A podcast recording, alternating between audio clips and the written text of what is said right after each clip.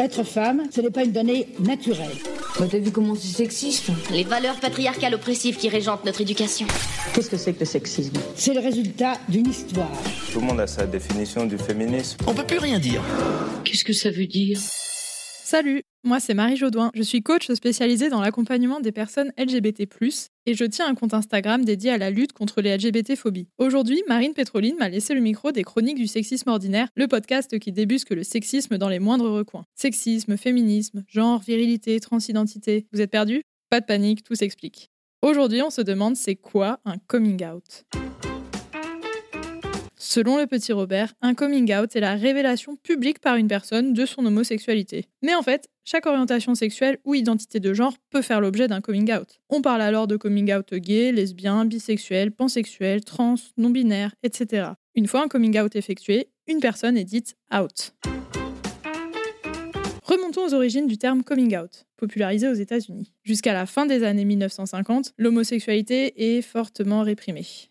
Les barguets sont le seul endroit où les personnes LGBT+ peuvent révéler leur identité en public. Faire son coming out est une sorte de rite de passage. Le terme coming out est alors emprunté au bal des débutantes du 19e siècle où les jeunes filles de bonne famille faisaient leur entrée slash leur coming out dans la société. L'expression complète est coming out of the closet, c'est-à-dire sortir du placard, en référence à l'expression avoir un squelette dans le placard, qui signifie cacher un secret honteux. Honteux? À l'époque, oui, et puis, même si aujourd'hui de plus en plus de personnes LGBT vivent leur identité au grand jour, la norme aujourd'hui en France, ça reste d'être hétérosexuel et cisgenre.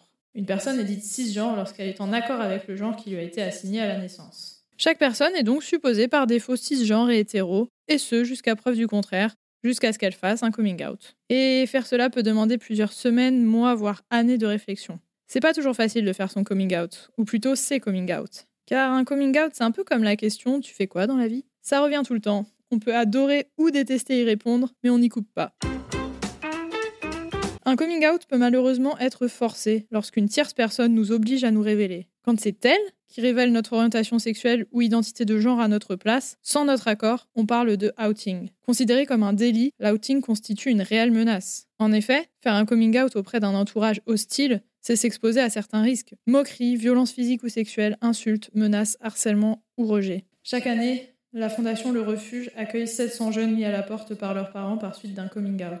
Au travail, la moitié des personnes LGBT+ sont dites invisibles, c'est-à-dire qu'elles cachent leur orientation sexuelle auprès de leurs collègues. Dans ce contexte, les personnes qui décident de ne pas faire de coming out le font donc davantage par mesure de sécurité que par véritable choix.